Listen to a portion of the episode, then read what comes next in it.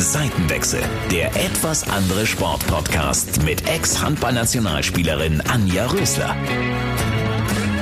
Hallo, schön, dass ihr eingeschaltet habt zu der Seitenwechsel, dem etwas anderen Podcast. Ich bin Anja Rösler und heute habe ich mir jemand an die Seite geholt, den ihr vielleicht aus Funk und Fernsehen kennt. Er ist TV-Moderator, ist VJ, wie es so schön heißt, Videojournalist Hallensprecher, Stadionsprecher. Ich weiß gar nicht, was ich noch für Berufsbezeichnungen für dich auspacken soll. Also ich habe heute Daniel Reuchle hier und bevor ich jetzt hier noch ganz viel weiter aushole, hi, schön, dass du da bist. Hallo Anja, ich freue mich sehr, dein Gast zu sein heute. Ja, ganz toll. Ich habe es gerade schon ein bisschen angeteased. Du hast unglaublich viele Berufsbezeichnungen.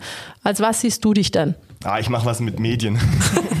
Wie ich auch, genau. Das ist auch gut. Ja, aber das ist ja genau das, was Spaß macht, eben ja nicht festgelegt zu sein auf eine Sache, sondern ein bisschen zu variieren, flexibel zu sein, das eine oder andere auch mal auszuprobieren und dann vielleicht zu lassen. Aber ähm, ja, wie du es schon gesagt hast, ist recht äh, vielseitig und abwechslungsreich und ja, eigentlich bin ich TV-Journalist.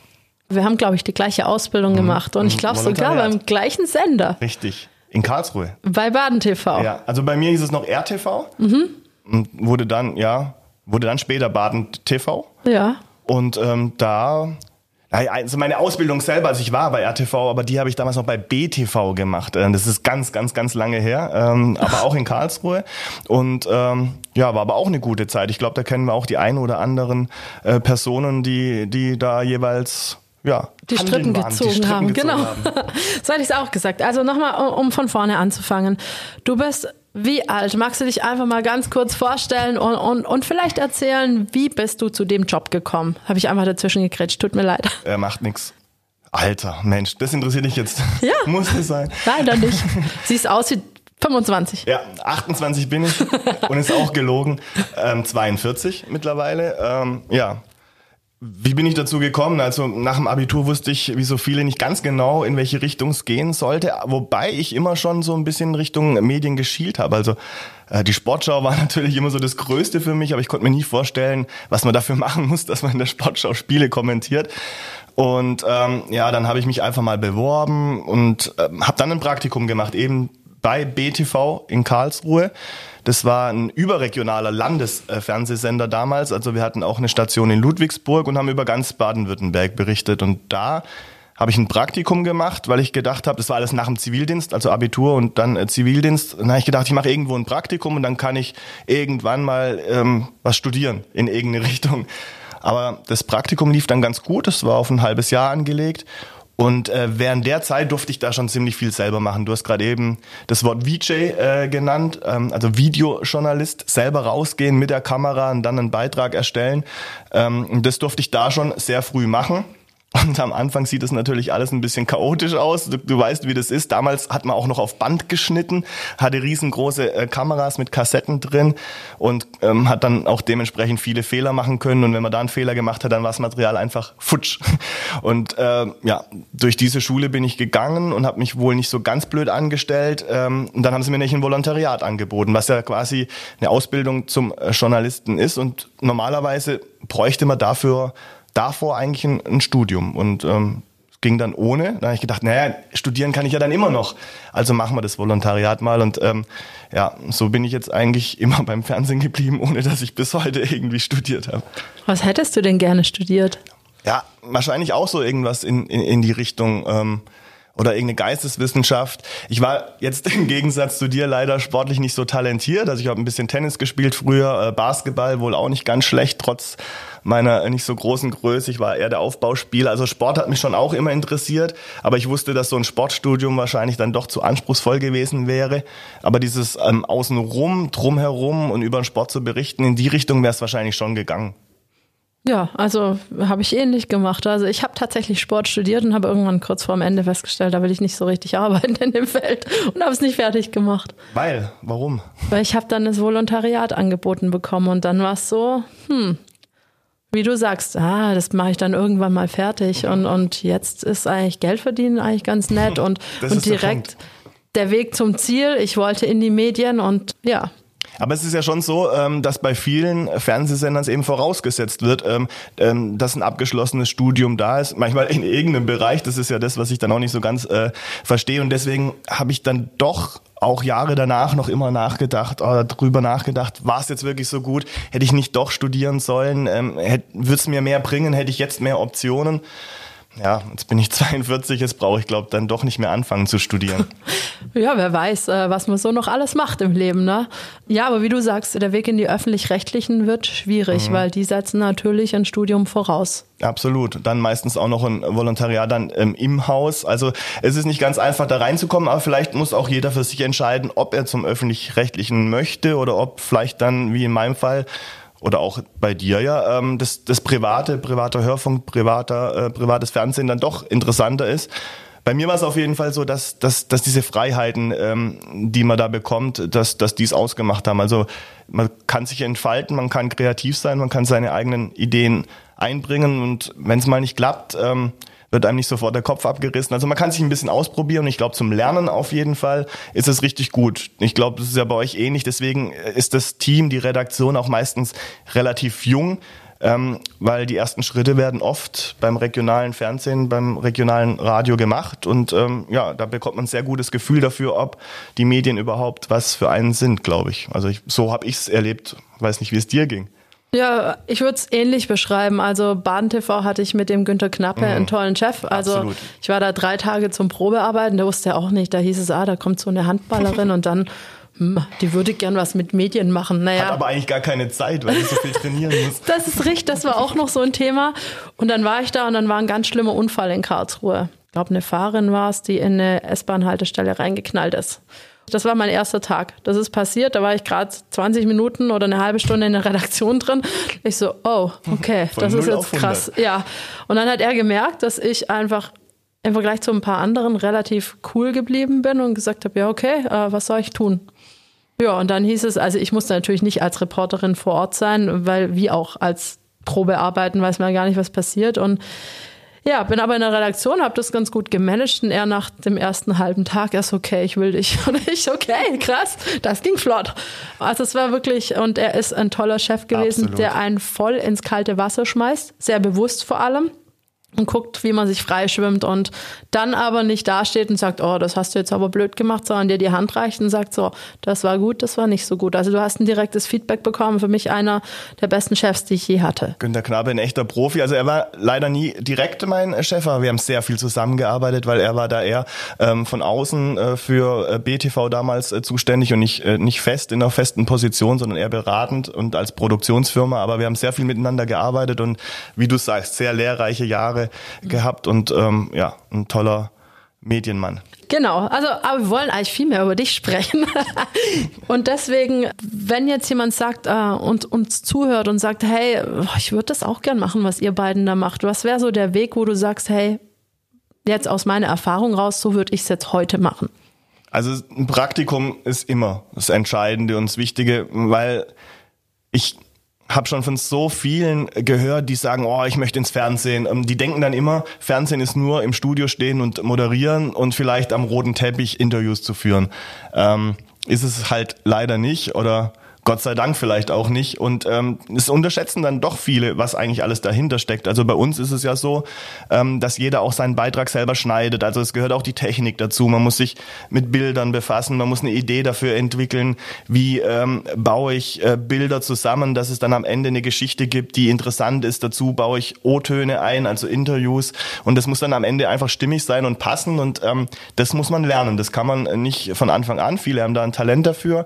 Aber sowas spürt man eben eben erst, ähm, wenn man mal ein Praktikum gemacht hat. Und da sind dann eben auch, denke ich mal, die kleineren Sender, die regionalen Sender vielleicht äh, besser zum Lernen, weil man da auch direkt was machen darf und ähm, darf sich ausprobieren und merkt dann relativ schnell, ob man sowas auch kann und überhaupt äh, will.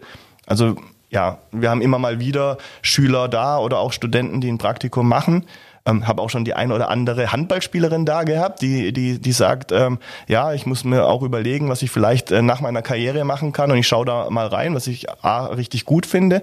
Und die haben dann aber auch immer gesagt, oh, das ist ja doch, da muss man da doch mehr machen, als ich, als ich gedacht habe. Und dieses einfach nur ähm, ins Studio stehen und moderieren ist es halt nicht. Die wenigsten werden am Ende äh, Moderator weil gehören halt viele Sachen dazu, die dann passen müssen. Ich wollte es nie werden, ich wollte nie vor die Kamera und bin da so ein bisschen reingespült worden. Ähm, und dann, dann bleibt man halt dabei und dann macht es dann auch irgendwann dann, dann doch Spaß. Aber ich sehe mich eher als Redakteur, nicht als Moderator. Und da muss man halt relativ früh, glaube ich, auch die Entscheidung finden, welchen Weg man gehen will. Und deswegen Praktikum, ähm, dann vielleicht auch irgendwie freiberuflich ab und zu mal was probieren neben einem Studium und oder neben der Schule schon, machen ja auch viele. Also wir haben auch echt teilweise kreative junge Leute, die da kommen, die schon schneiden können. Das ist echt äh, beeindruckend. Und ähm, dann sich bewerben und hoffen, dass ähm, was geht.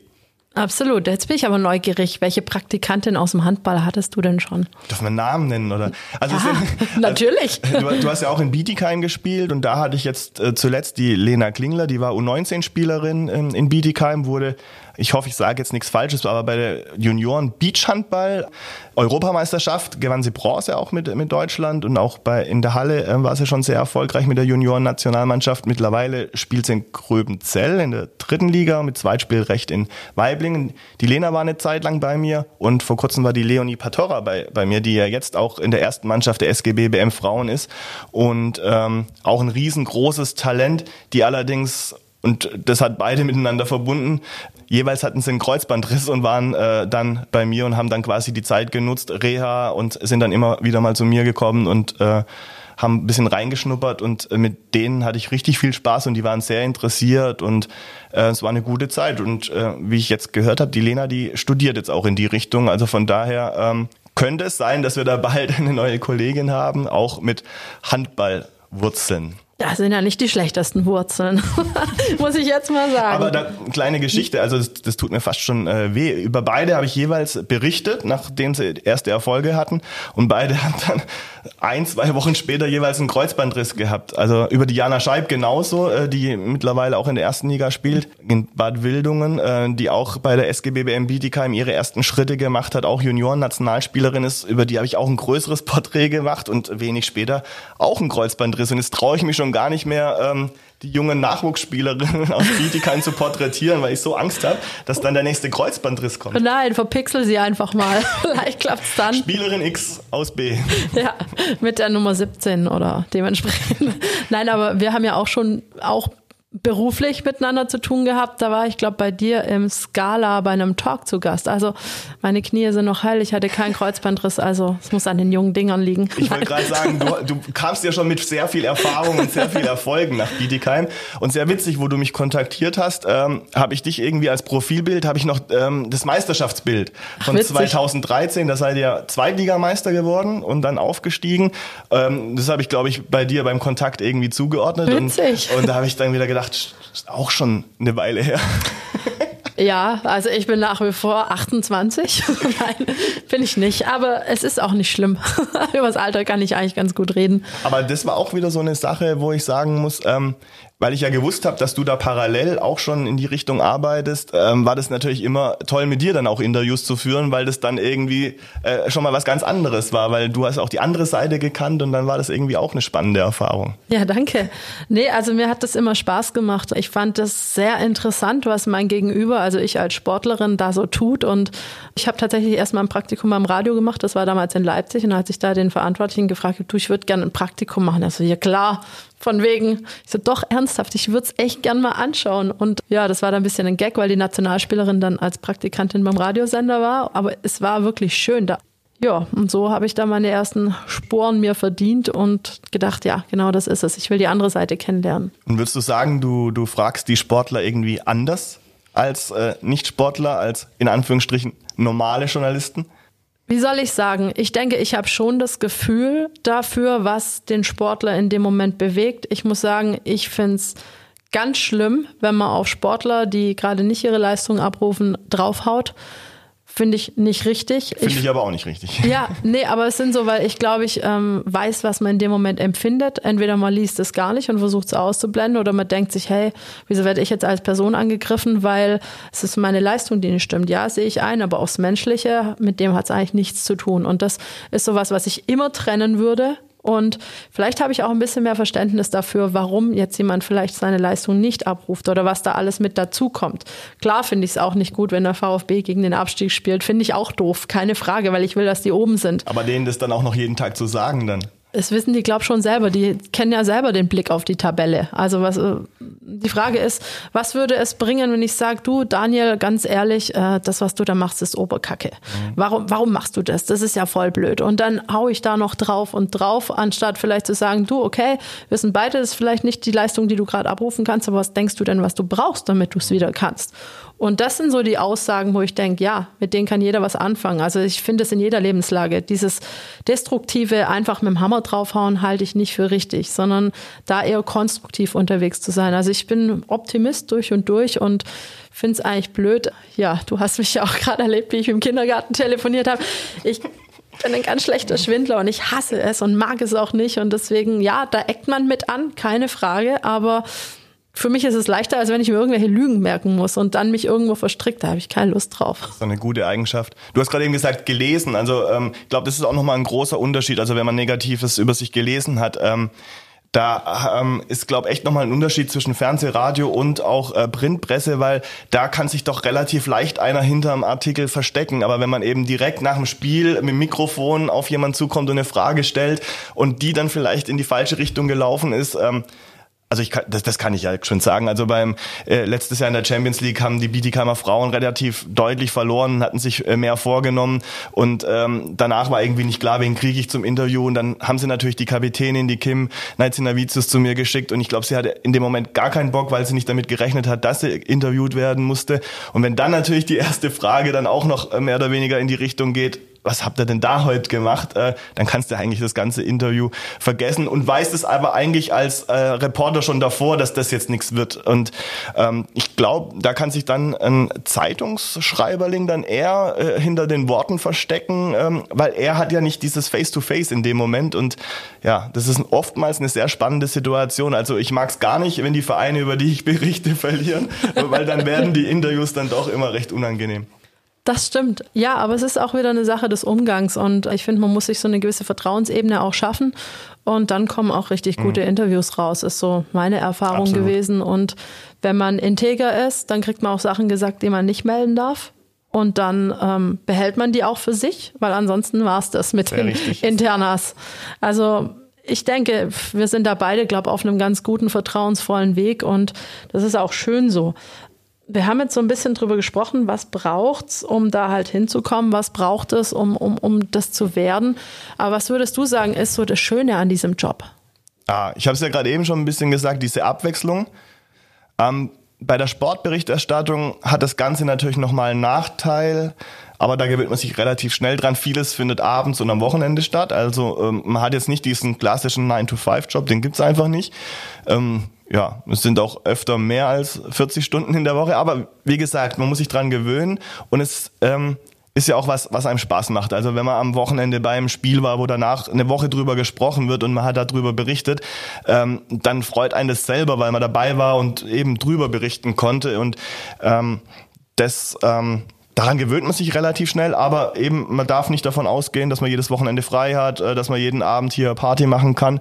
Also so ähnlich wie es halt den Sportlern ja auch geht. Also die haben auch kein freies Wochenende. Also man passt sich so ein bisschen zumindest an deren äh, Lebensrhythmus an und ähm, das macht aber auch irgendwo sehr viel Spaß und ja, man muss man muss halt vor allem auch immer interessiert sein. Also ähm, vor allem wenn man über mehrere Sportarten berichtet. Es gibt ja Journalisten, die sich auf Sportarten spezialisieren. Da ist man natürlich dann sehr tief drin. Aber wenn man über eine ganze Reihe ähm, von Sportarten berichtet, äh, wie wir jetzt hier auch in der Großregion äh, Stuttgart, dann, dann muss man auch immer unterwegs sein und auch, auch mal ohne Kamera Gespräche führen, wie du es gerade eben auch gesagt hast, Dinge auch für sich behalten, aber sie dann auf jeden Fall zu wissen, ähm, damit man auch die ein oder anderen Strukturen besser kennenlernt und dann findet man sich, glaube ich, relativ schnell, relativ gut zurecht und kann dann vielleicht auch mal den einen oder anderen exklusiven Beitrag machen. Das ist ja immer unser Ziel. Also ähm, wir sitzen nicht in der Redaktionskonferenz und lesen die Zeitung und sagen, oh, gestern stand in der Zeitung das und das, darüber sollten wir mal berichten, sondern die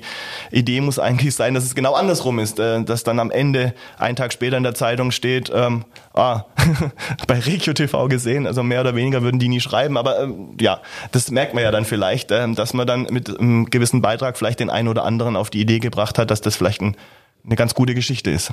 Absolut, genau. Also es ist auch mein Bestreben, da einfach immer mal zu zeigen, hey, ich habe hier eine Perle entdeckt und schau mal, wie wär's? Absolut. So ungefähr. Da hast du ja auch schon die eine oder andere hier im Podcast gehabt von diesen Perlen. Ja, da muss ich sagen, ich bin sehr stolz auf unsere Gäste und auch, auch vor allem, wie, wie als was für tolle Persönlichkeiten, mhm. die sich teilweise entpuppt haben. Das weiß man ja vorher immer nie so genau. Läuft jetzt gut? Schaffen wir eine gute Ebene? Erfahren wir was? Und, und ja, du weißt, was ich meine, mhm. bestimmt. Ähm, was würdest du sagen, wie kommst du auf die Geschichten in der Recherche? Wie suchst du dir Personen raus? Wie, wie, wie, geht es, wie gehst du davor? Also eben nicht durch Zeitung lesen. Wobei das schon ab und zu mal vorkommt. Aber interessanterweise geht mittlerweile viel über die sozialen Medien ähm, wird man mal irgendwo verlinkt oder ähm, irgendjemand hat äh, irgendwas verlinkt und ähm, sieht dann irgendwas und denkt, boah, wusste ich gar nicht, dass das hier in der Region ist, ähm, könnte ich mal drüber berichten. Also so solche Geschichten, dann aber auch ähm, durch meine äh, Tätigkeiten als Moderator für, die, für das eine oder andere Event. Also ich habe zum Beispiel, ich weiß nicht, wer vielleicht auch mal ein Gast für dich, die Mona Singh ähm, habe ich mal porträtiert. Äh, die habe ich äh, in einem, in einem Sporttalk kennengelernt. Die macht ähm, Inline ähm, Alpin, also ohne Schnee, mhm. mit Inlinern fährt die Slalom und äh, Riesenslalom und äh, ist da eine der besten auf der ganzen Welt und ist halt hier aus der Region. Und ähm, das wissen viele natürlich nicht. Und ähm, so jemanden dann mal im Programm zu haben, dann äh, spült einem das dann auch direkt die Reaktion der Zuschauer äh, zurück, äh, wo es dann heißt, wow, cool, wusste ich gar nicht, dass es das gibt. Und ich schreibe mir die gleich auf. Auf jeden Fall. Oder Badminton in Schorndorf habt ihr ja auch schon ähm, im, im, im Programm gehabt, ähm, dass da Bundesliga gespielt wird und auf Weltklasse-Niveau, also Dinge, die man jetzt nicht in der täglichen Berichterstattung sieht, weil es gibt halt VfB, VfB, VfB, dann gibt's noch ein bisschen Fußball und dann äh, gibt's sogar noch Oberliga-Fußball und dann äh, kommen die anderen Sportarten und da versuchen wir ein bisschen entgegenzusteuern. Also wir haben schon auch Fußball im Programm, aber ähm, wir versuchen es wirklich ein bisschen zu reduzieren, schauen, gerne auf Handball, muss ich sagen, weil es ähm, einfach auch ein cooler Sport ist, weil man coole Geschichten noch machen kann, weil man nah rankommt an die Sportler, was beim Fußball, zumindest wenn man von den oberen Spielklassen jetzt spricht, einfach nicht mehr so möglich ist oder nicht gewollt ist. Und ähm, da macht es halt Spaß. Ähm, Volleyball sind wir ähm, stark aktiv. Natürlich, ich meine, wir haben ja hier im Großraum wahnsinnig tolle Themen, wenn man vom Profisport spricht, aber es gibt auch so viele tolle Einzelsportler, die so Großartiges leisten, aber einfach leider nicht diese, diese Öffentlichkeit haben. Und die versuchen wir eben rauszupicken, zu finden und dann versuchen wir aber auch dran zu bleiben und immer mal wieder auf die zu schauen. Also dann nach einem halben Jahr mal wieder. Letztes Mal haben wir darüber berichtet, wie du dich auf Wettbewerb X vorbereitest. Wie war es dann da? Also wir, wir, wir ja, versuchen da dann auch dran zu bleiben. Und, und das ist das, was wirklich auch Spaß macht. Und ja, wenn man jetzt an die Carla Borger denkt, ich glaube, über die berichten wir schon seit zehn Jahren, am Anfang noch mit der Britta Büte zusammen. Also es ist einfach eine tolle Geschichte, wie man dann auch so eine Entwicklung sieht und dann auch bei den Erfolgen dabei ist. Und mit denen bekommt man dann auch immer ähm, tolle Interviews zustande, weil sie sagen, hey, ihr wart schon am Anfang da, mit euch machen wir auf jeden Fall was, auch wenn es gerade stressig ist und sowas ist dann auch schön, wenn man ähm, so eine Reaktion dann von den Sportlern bekommt. Absolut. Oder wenn man ja auch durch persönliche Beziehungen einfach von einer EM, WM mal kurz einen mhm. O-Ton geschickt kriegt Perfekt. per WhatsApp oder ja. so. Ja. Also das macht auch ein bisschen aus. Und ja, Carla Borger hatte ich auch schon äh, als Gast, die ist ganz toll, also wirklich richtig toll. Wahnsinn. Leider, Tour jetzt gewonnen auch in ja, der letzten Woche. Also genau. Also sehr erfolgreiche und sehr bodenständige Sportlerin, die genau weiß, was sie will und was sie nicht will. Und das finde ich immer schön, wenn die Leute sich auch klar artikulieren können. Absolut. Ist ein bisschen einfacher dann. Ähm, wie soll ich sagen? Gibt es so Schwierigkeiten, denen du begegnest? Also klar, hast du gesagt, äh, verlorene Spiele findest du nicht ganz so dufte, da ein Interview zu führen, aber wo würdest du sagen, sind so Schwierigkeiten, denen du immer wieder begegnest? Also das mit den, mit den Interviews ist, war vielleicht auch ein bisschen überspitzt. Mittlerweile hat man dann auch wirklich ähm, so ein gutes Verhältnis äh, zu den Mannschaften, dass man, dass die auch kommen bei einer Niederlage. Also es ist nicht so, dass man stehen gelassen wird. Also ähm, das muss man auf jeden Fall äh, dazu noch sagen. Also man bekommt immer sein Interview. Ähm, ja, es ist natürlich nicht immer positiv und äh, ja, die Sportler haben dann auch nicht immer mega Bock drauf. Was ist sonst noch schwierig? Also schwieriger bei uns beim Fernsehen ist es grundsätzlich mittlerweile geworden, ähm, weil auf den Spielbildern ähm, eben Rechte drauf sind. Also deswegen macht's uns ein bisschen diese, diese, diese Spielberichterstattung, ähm, die findet bei uns gar nicht mehr so arg statt, weil die kostet richtig Geld. Basketball, Fußball sowieso, Handball, die ersten beiden Ligen. Da sind überall Rechte drauf, sprich, wenn wir drüber berichten, wollen würden, müssten wir sehr viel Geld in die Hand nehmen und das haben wir als Regionalsender einfach nicht oder das rechnet sich einfach nicht. Deswegen müssen wir versuchen, andere Wege zu finden, schauen dann mehr auf die Person, schauen äh, mehr auf den Verein, was passiert da auch im Hintergrund, wie sieht äh, so eine Trainingssteuerung aus. Solche Geschichten, versuchen so persönliche Dinge zu machen. Also das ist schon was, was sich in den letzten Jahren geändert hat. Und das ist einfach für einen kleineren Sender sehr kompliziert ist, wirklich Spielbilder zu zeigen. Das ist beim Fußball bis runter in die Oberliga, muss man da Geld zahlen, dass man einen, einen rollenden Ball zeigen darf. Ähm, und das, das ist so ein Punkt, der die Berichterstattung ein bisschen erschwert. Und manchmal ist es dann vielleicht gerade bei den größeren Clubs, bei den größeren Verbänden auch nicht immer ganz einfach, Interviews zu koordinieren, geht dann über mehrere Stellen. Man weiß nicht immer, wer ist der beste Ansprechpartner, damit schnell geht. Das sind so die kleineren Hürden, die man aber dann doch immer irgendwo gelöst bekommt. Wir haben noch gar nicht drüber geredet. Du bist auch Hallensprecher und Stadionsprecher. Wie kam es dazu eigentlich? Also das erste, was ich in dem Fall gemacht habe, war Stadionsprecher bei den Stuttgarter Kickers. Das ist jetzt, wenn die Saison losgehen sollte am 22. August, wäre es dann jetzt meine sechste Saison bei den Stuttgarter Kickers. Das ist ein bisschen überraschend passiert. Also ähm, ja, ähm, Antenne 1 war auch Medienpartner bei den Stuttgart Kickers und äh, die hatten einen Stadionsprecher und der ist dann aber irgendwie, ich glaube, ein ehemaliger Kollege von euch dann in Hohen Norden umgezogen, hat den Beruf gewechselt und dann ging es drum, ja, wer kann das dann machen?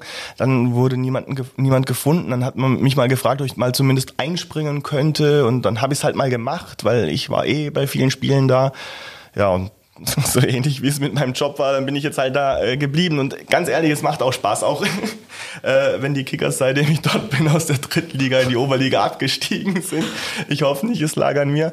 Ähm, macht es extrem viel Spaß und ich vermisse es total, weil das letzte Spiel war ähm, Anfang Dezember. Ähm, durch Corona ähm, wurden dann ja alle Spiele abgesagt und ähm, ich freue mich so, wenn es wieder losgeht und es wäre so schön, äh, wenn dann auch wieder Zuschauer da wären, weil wir sprechen zwar von der Oberliga, aber bei den Kickers kommen halt nach wie vor zwischen zweieinhalb und 3000 Leuten zum normalen Oberligaspiel. Und die Stimmung ist einfach super. Und wenn man dazu einen kleinen Teil beitragen kann ähm, als Stadionsprecher und das ähm, ja dann auch zurückgespielt bekommt, dann macht es einfach Riesenspaß. Und auch dieser Ablauf, wir sind ein ganz gutes Team drumherum, auch von Ehrenamtlichen, äh, das ist cool, dann auch mal so nah, du weißt es selber, so nah an einem Verein dran zu sein und auch mal so zu sehen, wie so ein Spieltag funktioniert vom Ablauf her, das macht Spaß. Und dadurch hatte ich auch wirklich ein tolles Highlight. Ähm, die Kickers haben im DFB-Pokal gespielt, 2014 gegen Borussia Dortmund ähm, in der Mercedes-Benz Arena vor 36.000 Zuschauern.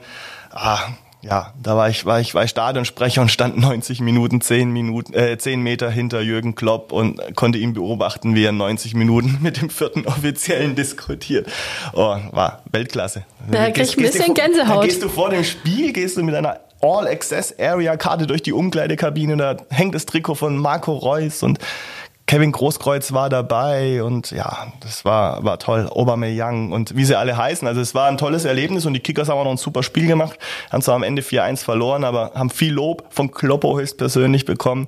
Und ähm, da live und nah dran äh, dabei zu sein, das war schon eine tolle Geschichte. Und dann hat sich dadurch ein bisschen ergeben, dass ich hin und wieder als Aushilfe in Anführungsstrichen noch Hallensprecher sein durfte, auch beim TVB Stuttgart schon und bei beiden Teams von, von SGB BM Bietigheim, also bei den Frauen und bei den Männern. Letzte Saison hatte ich das Vergnügen, bei den Männern dann auch mal einzuspringen äh, für den Gläubi, ähm, ja, und hat eine tolle Serie hingelegt mit sechs Spielen, sechs Siegen. Das stimmt, das habe ich gelesen. Da habt ihr euch ja so ein bisschen gefoppt in den sozialen Medien. Ja, das war natürlich alles äh, Spaß und ich bin mir auch sicher, dass es danach weitergegangen wäre mit der Siegesserie, aber auch da hat dann äh, Corona leider einen Strich durch die Rechnung gemacht, aber das hat auch äh, Spaß gemacht. Handball ist natürlich als, als Hallensprecher deutlich intensiver als Fußball, als Stadionsprecher, weil es passiert einfach die ganze Zeit was und äh, viele Namen. Der Vorteil ist, ähm, dass die Namen oft einfacher sind als beim Fußball, aber auch nicht immer. Das stimmt. ich, ich, ich werde sie jetzt nicht aussprechen, aber es gibt ja die beiden ähm, deutschen Schiedsrichter mit, mit, äh, mit indischen Wurzeln. Kannst ja, ich, ich kenne sie. Soll ich dir sagen, warum ich die kenne? Da habe ich in Göppingen gespielt und wir haben in Blomberg gespielt. Mit Göppingen haben wir so ein bisschen gegen den Abstieg gekämpft. Und die beiden haben vergessen, dass sie bei uns pfeifen müssen. Ups. Dann starten wir in Blomberg mit direktem Konkurrenten, keine Schiedsrichter da. Dann war großes Streitthema, was passiert jetzt? Schlussendlich hat uns ein Vereinsinterner alleine gepfiffen, also ein Erstliga-Handballspiel, weil niemand Okay. geschickt wurde. Professionell. Wir Göppinger haben es verpennt, direkt einen Einspruch vorher einzulegen. Wir verlieren das Ding mit einem Tor. Waren sicherlich, äh, klar, ist meine Meinung jetzt auch sehr eingefärbt, aber es waren schon ein paar kritische Entscheidungen dabei, aber wir konnten halt nichts mehr machen, weil wir es einfach verpennt hatten, von vornherein einen Einspruch einzulegen und ein Veto zu setzen. Ja, falsch von uns. Äh, ja, hat er halt ein Geschmäckchen, wie man so schön sagt. Deswegen kann ich mich an die beiden sehr gut erinnern. Also die sind auch sehr gute Schiedsrichter, muss man dazu sagen. Sie Ähm, haben es einfach ver verpeilt. Und, Also, aber was bei mir das Lustige war, also ich krieg den Namen jetzt, sorry, echt nicht zusammen. Also ich müsste ich müsste ihn mir jetzt auch aufrufen, damit ich, damit weißt du, ich, was ich mache? Erzähl du weiter. Ich google die so lange. Genau, und google dann, mal und dann probieren wir es zusammen auszusprechen und, und es ist jetzt auch ein bisschen peinlich, ähm, dass, dass ich es nicht kann. Also wie gesagt, wenn ich es wenn ich's dann jetzt sehe, dann kriegen wir es vielleicht auch ähm, hin. Aber ich habe es jetzt halt leider nicht im Kopf, aber bei mir war es dann eben glaub, so. Pakistanisch kann es Ah, sein. Pakistanisch, dann, Ja. Entschuldigung, das war vielleicht, äh, vielleicht falsch. Meine, meine geografische Kenntnisse sind dann nicht, nicht so gut. In die Richtung geht's auf jeden Fall. Bei mir war es eben so, ähm, dass, dass da ein Spiel war, wo die beiden Schiedsrichter waren, aber ich habe mich davor nicht drum gekümmert, wer Schiedsrichter ist und habe gedacht, ja, jetzt kommt die Mannschaftsaufstellung, da gucke ich mir mal die Namen an und dann kommt eben der Schiedsrichter oder das Schiedsrichtergespann. Äh, das wird dann an der, an der Tafel eingeblendet, dann kann ich das ja ablesen. Und es, normalerweise sind es halt relativ einfache Namen. Und dann ähm, ist es aufgeploppt und ich so, und das Schiedsrichtergespann und dann habe ich die Namen gelesen und habe mich, wie gesagt, nicht vorbereitet gehabt. Und dann stand ich da und jetzt kommst du und liest die bitte mal kurz vor. Also, es ist Ramesh und Suresh. Sind zwei Brüder und ich würde ja Garaja. Ja, genau. Tja, aber man muss es sagen, das sind ganz viele Buchstaben. T, H, I, Y, A, G, A, R, A, ja. Also man kann es auf jeden Fall üben und man kann es auch hinbekommen und ich werde es ab sofort jetzt auch regelmäßig üben. Das passiert mir auf keinen Fall mehr und es tut mir für die beiden auch, wie gesagt, äh, sehr leid. Ähm, dass ich das jetzt als Beispiel genannt habe und ich bin sehr froh, dass du aber auch ein Beispiel zu den beiden hattest. Aber es sind wirklich gute Schiedsrichter. Ja, ja, keine Frage, wenn sie da sind, bestimmt. Nein, also den Seitenhieb kann ich mir nicht verkneifen. Ja, war schon ein bisschen ärgerlich, ein bisschen hart, Aber da aber. stehst du dann halt da. Stell dir vor, du denkst so, ja, jetzt wird an eingeblendet und die Schiedsrichter Müller und Schmidt und dann plötzlich kommt dieser Name und du hast dich nicht drauf vorbereitet. Ja, und dann ähm, gibt's den Trick eben, dass man das Ganze ein bisschen schnell liest und ein bisschen vernuschelt und äh, so tut, als wäre einfach das Mikrofon ein bisschen kaputt. genau. Ja, sehr schön. Das ist ein guter Tipp, muss ich mir merken, falls ich mal als Hallensprecher oder Stadionsprecher unterwegs bin. Was würdest du sagen, Hallensprecher, Stadionsprecher, was macht mehr Spaß? Wo liegt der Unterschied? Ah, es macht beides gleich viel Spaß. Ähm, und wenn die Mannschaft jeweils äh, gewinnt sowieso und ja, wenn es rüberschwappt einfach. Also beim Handball kriegst du es ja direkt wieder gesp äh, gespiegelt, wenn du, wenn dann ja, wenn dann ein Tor fällt und äh, du den Namen rufst und, und die ganze Halle schreit den Namen zurück. Aber beim Fußball ja genauso. Wenn man dann noch ein bisschen, äh, ein bisschen kreativ ist und vielleicht bei dem einen oder anderen Spieler noch, noch irgendwas dazu macht, wenn der ein, ein Tor schießt. Also die Kickers haben zum Beispiel einen Spanier, der dann als auch ähm, Olé. ja, macht er wirklich dann auch teilweise solche Szenen und, äh, und wenn man dann noch sagt, ole, und dann macht, macht, macht das Stadion mit, dann, dann ist es ziemlich cool. Also man muss natürlich aufpassen, dass es alles nicht zu, zu viel Show ist. Also das ist mir auch wichtig. Ähm, der, der, der Stadionsprecher ist eigentlich äh, total unwichtig. Ähm, der, der liest im Prinzip die Namen vor. Also es muss eigentlich schon relativ sachlich sein. Man muss natürlich auch ein bisschen auf die Neutralität achten. Ähm, es gibt natürlich auch Richtlinien vom DFB, jetzt vor allem beim Fußball. Beim Handball ist es auch so, ähm, da darf man ziemlich viel, also im Vergleich zum Fußball, aber man muss natürlich auch aufpassen, man muss immer fair bleiben, ist ja auch logisch. Und ähm, darf den Bogen natürlich nicht überspannen, aber ja, ich habe zum Beispiel Kevin Gerwin vor kurzem mal kennengelernt, der ja Hallensprecher bei den Rhein-Neckar-Löwen ist. Und äh, ich glaube, den kann man während so einem Spiel nicht ansprechen. Der ist da, der ist da in einer komplett anderen Welt und steigert sich da rein. Und ich finde es äh, einfach mega, wie der das äh, dann auch packt, da so eine ganze Halle mitzureißen. Und äh, also es ist schon cool. Also Ja, muss natürlich, Gummibärchen mitbringen. da Das- kann man ihn bestechen. Das ist ein guter Tipp. Aber ähm, da findet dann auch jeder seinen eigenen Weg, glaube ich, und, und muss den auch finden. Ähm, aber es ist trotzdem wirklich wichtig, dass man sich nicht so ernst nimmt und auch nicht so sehr in den Vordergrund stellt, weil am Ende geht es um, um die Spieler, jeweils äh, beim Fußball oder beim Handball, die auf dem Feld sind und die sind wichtig und ähm, ja, aber wenn man die ein bisschen pushen kann, also Mimi Kraus zum Beispiel, der ähm, hatte eine Phase, wo er nicht so viel getroffen hat und dann war ein Spiel, wo ich Hallensprecher war, da hat er dann zwei relativ schnell nacheinander geworfen und dann habe ich dann einfach nur gesagt und jetzt hat er sein äh, Zielwasser oder sein, sein Visier richtig eingestellt und dann hat er zu mir rüber geguckt und danach hat er halt nochmal sechs Buden gemacht, das hat ihm irgendwie dann auch nochmal gepusht und hat danach zu mir gesagt, hey, geil und das war gut und war wichtig und also ein bisschen was kann man vielleicht tatsächlich zum Spiel beitragen, aber wie gesagt, am Ende müssen dann doch die Spieler machen. Ich glaube, ein Hallensprecher hat noch nie ein Spiel gewonnen.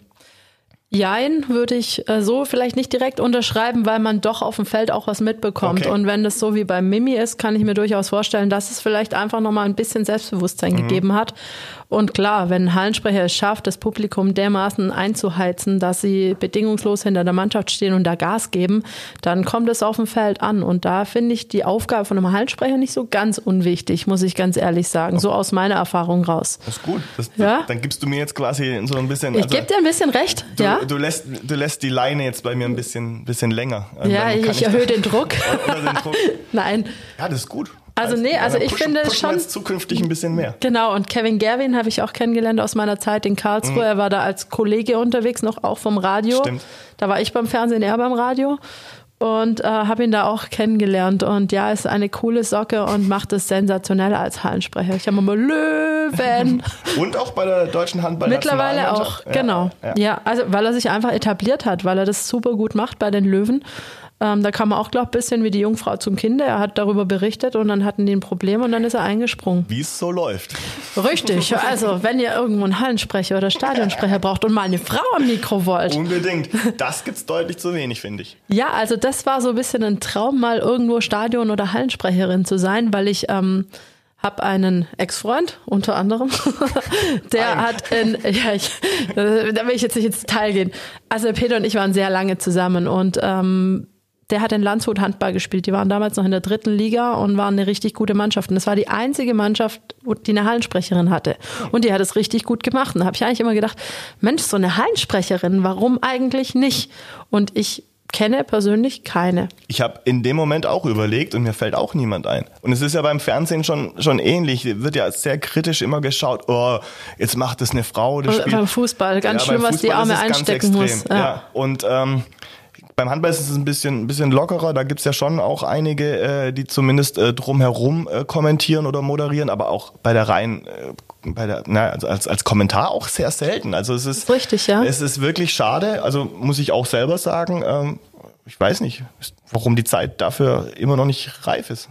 Ja, ich Sag finde, sie sollte mal kommen und dann soll die auch bei mir mal landen, die Zeit. Nein, also ich hätte wirklich reges Interesse und würde es wirklich gerne mal ausprobieren. Und dir wäre es dann egal, ob es Frauenhandball oder Männerhandball ist oder glaubst du, dass es dann, dann Ich würde auch Fußball machen. Oder zu klischeehaft ist, wenn es dann sagt, oh, Frauenhandball, das, das, das kann dann eine Frau machen.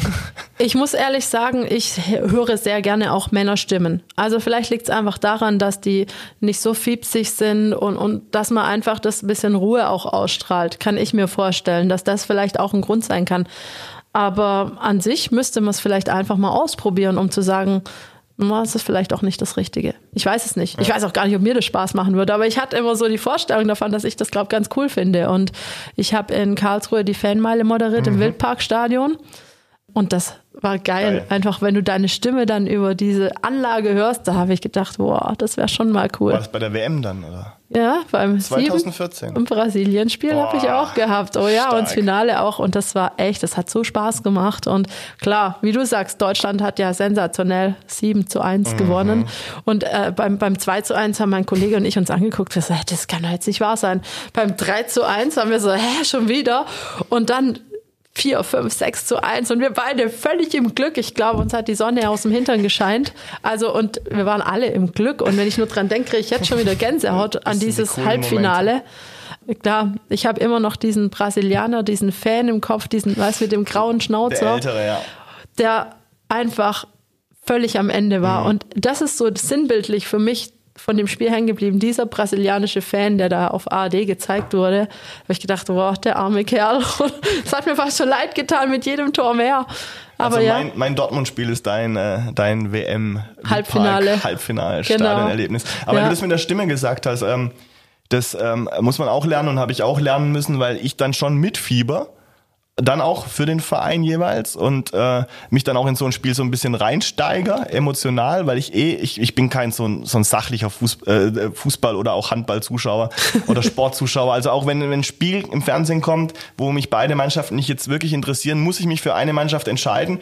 Und wenn die andere dann faul, dann rege ich mich aber auch auf, als würde ich die, äh, die Mannschaft hassen auf den Tod, was ja eigentlich gar nicht stimmt. Also ich steigere mich da rein und da muss man dann natürlich schon aufpassen, wenn dann plötzlich das 1-0 in der 90. Minute ähm, fällt, dass dann die Stimme nicht überschlägt. Und das war, glaube am Anfang bei mir schon öfter der Fall. Aber da ist es ja dann auch wiederum gut. Dann macht man eben in der dritten Liga ja, Fußball, macht man seine ersten Erfahrungen und dann wird man da, glaube ich, auch mit den Jahren vielleicht ein bisschen, ein bisschen ruhiger oder bekommt es dann einigermaßen hin. Absolut. Wobei die Emotionen ja auch ein bisschen rüberkommen dürfen, aber vielleicht dann nicht so Ja, arg. ja, ich weiß, was du meinst. Vor allem, wenn dann laute Stimmung um einen rum ist, man selber seine Stimme nicht so richtig hört. Mhm. Dabei haben wir so tolle Technik mittlerweile. Ja, und man muss da ein bisschen auch äh, auf die Technik vertrauen, wie du sagst. Also in Interviews ist mir das auch schon passiert, natürlich. Wenn alles so laut war und du schreist in dieses Mikro und der andere versteht dich ja auch nicht. Das ist ja das nächste Problem, wenn der keinen Knopf im Ohr hat, In hört er dich nicht. Halle, Also es laut ist, ja. also musst du schreien und aber es hört sich für den Zuschauer ganz schlimm an hinterher, stimmt, wo ich so denke, oh Gott, da kann ich gar keine Filter mehr drüber setzen. Wie soll ich das jetzt noch retten? So viel Filter gibt's wirklich nicht. Genau.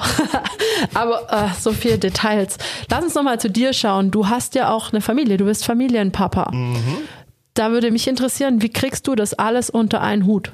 Ah, das geht natürlich nur, ähm, wenn alle das auch gut finden, was man macht. Ähm, ist ja klar. Und ähm, da ich es schon immer gemacht habe, also ich bin mit meiner Frau schon extrem lang zusammen, also wir haben uns in der Schule schon kennengelernt äh, und sie hat dann quasi meinen ganzen Weg ja mit mir ist ist den ganzen Weg gegangen und, und kennt es einfach nicht anders, dass ich am Wochenende äh, lostiger und ähm, ja, dafür vielleicht aber auch unter der Woche mal später gehe und äh, das eine oder andere im Haushalt dann doch machen kann, äh, wie auch immer. Also ja, man, man, man arbeitet dann wirklich wie im Sport dann auch als Team und äh, kriegt es dann schon alles organisiert. Wobei ich da jetzt auch sagen muss, dass da Corona gar nicht so schlecht war jetzt mal zwischendurch, weil wirklich jedes Wochenende frei war. Und äh, viel mit der Familie dann gemacht, viel mit den Kids Radfahren gewesen, bis sich mein äh, Großer dann den Arm gebrochen hat. Ähm, Oh, ja klar. Ähm, er hat halt gemeint, er müsste dann so einen steilen Berg runterfahren und dann immer in die Wiese schanzen. Und es ging siebenmal gut, aber beim achten Mal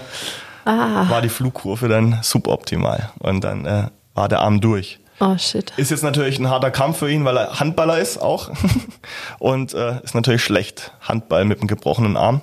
Das äh, muss er sich jetzt ein bisschen gedulden. Aber ähm, zurück auf deine Frage, ja, das, das ja, muss sich einteilen und äh, man muss dann die Zeit, die man hat, ähm, auch versuchen, so, so gut und intensiv wie möglich zu nutzen.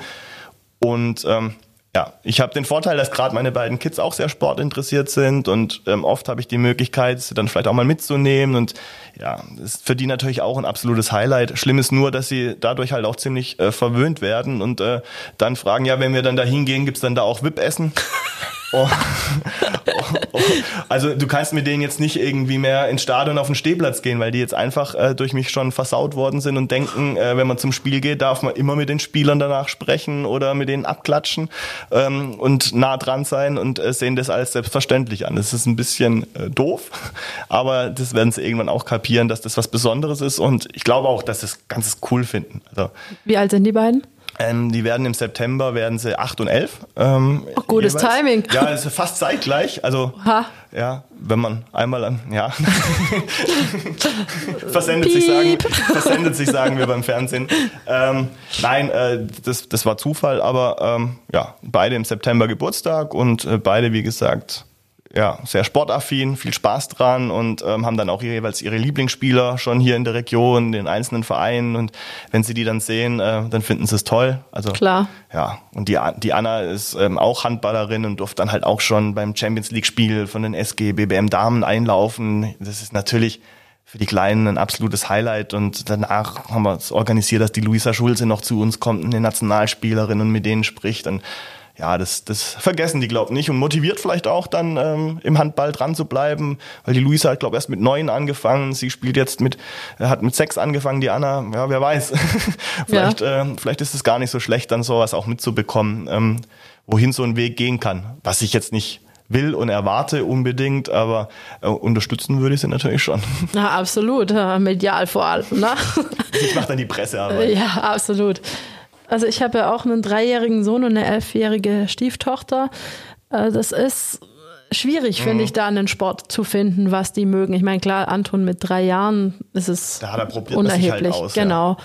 Aber wie, wie, wie sind deine Kinder auf Handball gekommen? Du bist ja selber kein Handballer Nein, gewesen. und ich habe eigentlich auch noch nie einen Bezug zum Handball gehabt, weil, ähm, wie wir es eben schon hatten, ich habe in Karlsruhe angefangen äh, mit der Berichterstattung und habe am Anfang auch ehrlich gesagt gar nicht über Sport berichtet. Also ich habe viel über, über, über ähm, ähm Wirtschaft, Wirtschaftsthemen habe ich gemacht und ich hatte so ein eigenes Format, wo es um Jugend und Ausbildung ging. Also Sport kam bei mir dann erst später dazu. Und bei meiner zweiten Zeit in Karlsruhe war ich dann für den Sport zuständig. Aber in, in Karlsruhe gibt's halt hauptsächlich einen KSC. Damals waren die Basketballer von der damals BG Karlsruhe noch, mhm. noch sehr gut ähm, in, und auch in der ersten Liga aktiv. Und dann gab's natürlich noch die Rheinbrüder, die, äh, die Goldschmidt-Brüder und Maren Knebel, also sehr erfolgreiche ähm, ähm, Kanuten und ähm, da war Handball ein bisschen weiter weg, weil weil die Größtis, also Kronau-Östringen, die Rhein-Neckar-Löwen dann nicht mehr ganz in unserem Sendegebiet waren. Also zum Handball bin ich dann erst gekommen, wo ich nach Stuttgart gewechselt bin und ähm, das klingt jetzt so sportlich, weil ich nach Stuttgart gewechselt bin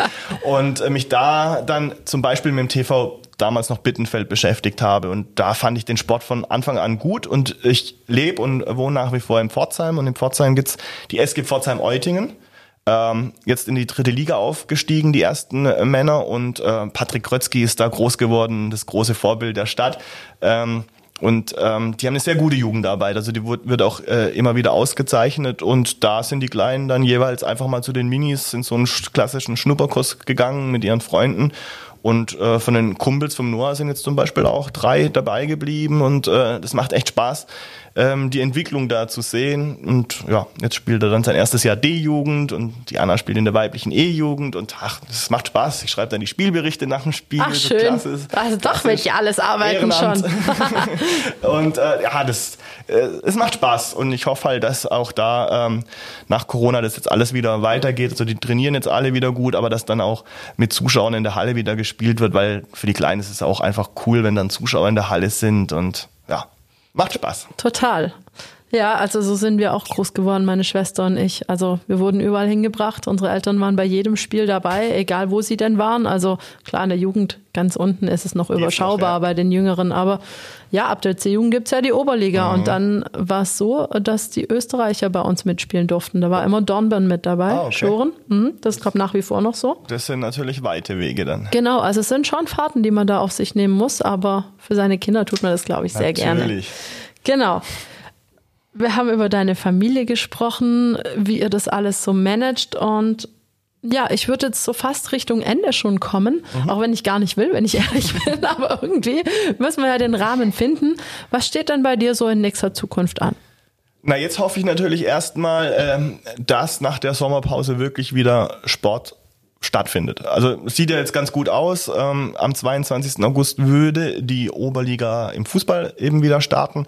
Ähm, der 22. August ist dann auch mein erster Auftritt als Stadionsprecher wieder dann beim WV-Pokalfinale. Ähm, das findet auch im Gazi-Stadion statt, ist der Verbandspokal, der Sieger ähm, im Fußball. Der Sieger qualifiziert sich dann für den DFB-Pokal und da wird nämlich jetzt noch quasi die, die alte Saison ausgespielt und das Finale ist dann am 22. August im Gazi-Stadion. Stand jetzt, weiß man ja nie, was sich da noch äh, tut, äh, dürften glaube 500 Zuschauer rein und deswegen gibt es einen Stadionsprecher. Wobei jetzt ja auch ähm, in der Bundesliga gab es ja auch bei den Geisterspielen Stadionsprechern, da habe ich mich immer gefragt, boah, was macht der eigentlich? Oder für wen sagt er jetzt die Mannschaftsaufstellung an? Weil jeder, der im Stadion ist, hat die Mannschaftsaufstellung ja eh oder kennt die Spieler, weil ja. es sein Mitspieler ist. Aber gut, gibt's eben und deswegen freue ich mich da auch sehr drauf, weil da kommt man dann irgendwie so ein bisschen wieder rein und es gibt am Ende einen Pokal und eine Mannschaft, die sich freut und das ist ja immer eine ganz äh, coole Geschichte und ja, dann geht wie gesagt in der Oberliga Baden-Württemberg auch die Saison wieder los, ähm, diesmal mit 40 Spieltagen, also da gibt's auch, auch ein straffes Programm Und ähm, und dann geht auch die Berichterstattung natürlich die normale weiter. Also wir haben jetzt viele Sommertalks auch schon teilweise vorproduziert, die dann, ich habe eine eigene Sendung donnerstags mit meinem Kollegen Volker Leitner, Startblock 07 heißt die. Ähm, da gucken wir immer eine Viertelstunde auf den Sport und da machen wir über die Sommerferien hinweg ähm, dann noch ein paar exklusivere Talks mit, äh, mit tollen Gästen. Ähm, ja, darf ich ja verraten, der Yogi Bitter wird da äh, dabei sein, die Karina Vogt, Skispringerin, die sich auch nach einem Kreuzbandriss äh, zurückkämpft, der Benedikt Doll und ähm, die Kim Rinkemer. Und da schauen wir mal, ähm, was das alles bringt. Und dann gehen ja die Spielzeiten alle wieder los. Die Frauen-Handballerinnen, die fangen ähm, September. im September schon an. Dann geht auch gleich die Champions League äh, wieder los. Die Männer dann im Oktober, Volleyball im Oktober. Also der Herbst, denke ich, äh, der wird relativ, wenn wir keine zweite Welle bekommen, relativ normal und intensiv in der Berichterstattung. Und auf was ich mich eigentlich jetzt schon am meisten freue, aber auch ein bisschen Bammel davor habe oder sagen wir mal, ja, eine Vorfreude, aber auch ähm, Respekt ist Mitte Februar, Anfang März finden ja dann die, findet die nordische Ski-WM in Oberstdorf statt. Und da darf ich dann ähm, im Langlaufstadion Sprecher sein. Und das ist natürlich eine Weltmeisterschaft, ist dann natürlich doch nochmal was anderes als ein Oberliga-Fußballspiel. Und ja, Langlauf ist ähm, auch eine spannende Geschichte in einem tollen Umfeld da in Oberstdorf. Also da bin ich mal sehr gespannt. Ähm, ich hoffe natürlich auch, dass das alles äh, durchführbar ist und dann freue ich mich da aber schon jetzt bereits riesig drauf. Du hast auch schon mit der ähm, Debbie Dobratz ja ein, ein, äh, hast auch schon als Gast in deinem Podcast genau. gehabt. Und Sportler die, des Jahres, da bin ich nämlich auch immer. Am, äh, das ist immer am roten am Teppich Ende, bist du da, gell? nämlich am roten Teppich und auf der Sportivmeile. Mhm. Und ja, muss man auch mal schauen, wie der Sportler des Jahres in diesem Jahr stattfinden kann. Aber das ist natürlich auch immer ein Highlight, wo man sich auch das ganze Jahr schon drauf äh, freut, weil da einfach die ganze Sportfamilie aus Deutschland zusammenkommt und ähm, viele Sportler einfach auch da dabei sind, die es wert sind, dass sie geehrt werden, weil sie tolle Leistungen bringen und weil wir es, wie wir es auch eben angesprochen haben, äh, viel dafür investieren und wenig dafür bekommen, finanziell und auch ähm, medial teilweise. Und ähm, deswegen bekommen die da eine tolle Bühne. Darüber habt ihr ähm, auch gesprochen. Und es ist eine, eine, eine, tolle Geschichte und ähm, da bin ich immer gern dabei, weil es wirklich mittlerweile so eine kleine Familie ist, die dann über zwei, drei Tage sich da in Baden-Baden trifft und auch ein bisschen Party macht. Gehört dazu, aber das ist immer ein toller Jahresabschluss. Wenn wir nochmal auf dich privat schauen, fahrt ihr noch in Urlaub? Wenn ja, wie, wohin? Wie habt ihr eine Entscheidung getroffen? Das finde ich nämlich im Moment gerade ganz schwierig, was ist, mich sehr bewegt. Ist, ist wirklich so. Also ähm, wir haben eigentlich Gardasee fest gebucht gehabt äh, vor Corona. Oh, und dann ging das immer so hin und her, absagen, hingehen, absagen, hingehen. Ähm, dann war mal tendenziell eher dann ähm, kurz, so sagen wir mal, an, vor, vor Anfang Juli da, dafür, ja, wir gehen hin. Ähm, und dann kam eben der, der Armbruch vom, vom Noah, von meinem Sohn. Ähm, dann haben wir gedacht, oh, dann ist die Fahrt vielleicht doch ein bisschen, bisschen zu lang und vielleicht ein bisschen zu stressig, weil er nach wie vor noch ähm, Schmerzen hat. Dann haben wir uns gegen den Gardasee leider entschieden und gehen jetzt ins Zillertal. Ah, für, auch schön. für fünf Tage. Da fahren wir nicht so weit und sind trotzdem in der Natur, können, können uns bewegen und haben es schön und ähm, entspannen. Weil ich bin eigentlich auch dafür ähm, eigentlich Fan von Urlaub in der Region. Jetzt ist es halt Österreich.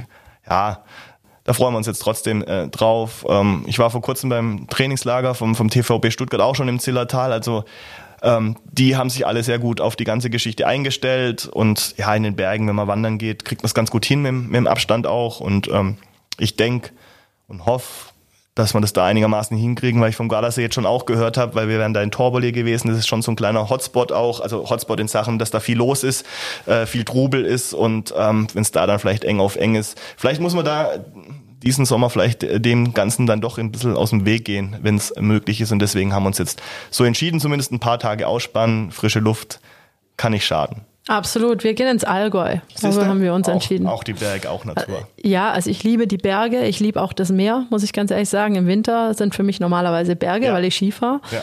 Ich bin gespannt, ob ich dieses Jahr ans Meer kommen werde, weil eigentlich brauche ich es einmal im Jahr, mhm. muss ich ganz ehrlich gestehen. Ich, mir tut es gut. Äh, ich finde nichts entspannender als der erste Weg ich im Hotel, im, im Apartment, was weiß ich, was wir eben haben, und bin. Und der erste Weg an Strand, das ist so das Schönste im ganzen Urlaub, finde ich. Total. Also wenn man da so den Sand spürt und die Wellen rauschen hört total. und, und also ich finde das entschleunigt total. Komplett, da komme ich sofort runter und kann sofort abschalten. Also Berge, Mal schauen. Berge und Meer, das ist es. Also auch Berge, wenn man dann irgendwo sitzt und einfach auf die Berge schaut, das reicht schon. Also das ist, es Ja, darf ist halt richtig. nicht eine Woche nur durchregnen, dann ist es vielleicht doch nicht ganz so schön, aber Ja. beim schönen Panorama und äh, die Kühe und äh, Ist herrlich. richtig. Ja, also ich wünsche euch einen ganz tollen Urlaub. Danke Natürlich gute auch. Besserung auch an den Noah, in der Hoffnung, dass dein Arm schnell besser wird. Das wird. Ja, mit Sicherheit. Ist ja also, nur gebrochen, ist ja, also in Anführungsstrichen, das wächst zusammen, das ist das, das Gute. Es hätte ganz anders ausgehen können. ja, aber ist natürlich immer nervig mit so einem Gips irgendwie. Der ist ja immer im Weg gefühlt. Alles ist im Weg. Ja, und der Arme. Dann auch noch, wenn es warm wird, dann juckt es auch noch. Ach, ah, ich will gar nicht dran denken. Du schaffst es nur. Absolut. Eine allerletzte Frage habe ich noch. Was ist dein großer Traum? Was würdest du gern moderieren? Was wäre sowas, wo du sagst, hey, das ist das, wo ich noch unbedingt hin will? Ja, schwierig. Also man setzt sich immer so Ziele, wie du es gerade gesagt hast, so, ein- so, so ein Traum ist natürlich, ein Traum ist natürlich was, wo man vielleicht drauf hinarbeiten muss, der dann vielleicht aber auch nicht zwingend in Erfüllung gehen äh, muss. Aber es sind wirklich so Großereignisse, wie jetzt so eine nordische Ski-WM. Das ist schon, schon so ein bisschen ein Traum. Ich wollte immer mal bei so einem Großereignis so richtig dabei sein und nicht nur als Zuschauer, sondern so ein bisschen involviert sein in die ganze Geschichte. Also ich hatte nicht das Vergnügen wie du oder auch vor allem nicht das Talent, ähm, als Sportler bei, bei so einem Großereignis dabei zu sein. Ähm, das ist ja, glaube ich, einfach was, was Besonderes. Da habt ihr als Sportler immer drauf hingearbeitet und so ähnlich sehe ich es halt auch, wenn ich, wenn ich halt über den Sport berichte. Je größer die Veranstaltung, ähm, umso reizvoller ist es natürlich und, und umso spannender ist es. Und deswegen sind solche Großereignisse halt vielleicht das ein oder andere Mal dabei zu sein, in welcher Art auch immer, als Berichterstatter, als vielleicht Sprecher. Ähm, das sind, sind so so Ziele, Träume, Wünsche, die vielleicht peu à peu noch in Erfüllung gehen können. Aber ich mache mir da jetzt keinen Stress, wenn es nicht so kommen sollte. Ich meine, die Olympischen Spiele, da- davon redet ja jeder Sportler. Also mein Traum wäre, dann ist es vielleicht doch ein Traum, wäre es vielleicht doch, dass, dass nochmal Olympische Spiele, die ich erleben darf, in Deutschland stattfinden würden. Also ich weiß, dass da keine Mehrheit gibt irgendwie, warum auch immer, ähm, bei den Deutschen, bei der Bevölkerung. Aber vielleicht schaffen wir es doch irgendwann mal mit einem richtigen Konzept und dass es auch finanziell gut aussieht und dass es vielleicht nicht nur auf Kommerz ausgerichtet ist. Also das wäre vielleicht schon nochmal ein richtiges Highlight und dann da in irgendeiner Funktion auch immer und wenn es nur als Kabelträger ist, da wäre ich dann irgendwie gern nochmal dabei. Haben wir den gleichen Traum? Vielleicht schaffen wir es ja zusammen dahin. Organisieren wir mal eine Ja, olympische, kein Problem. Äh, Olympische Spiele in Deutschland. Machen. Kein Ding.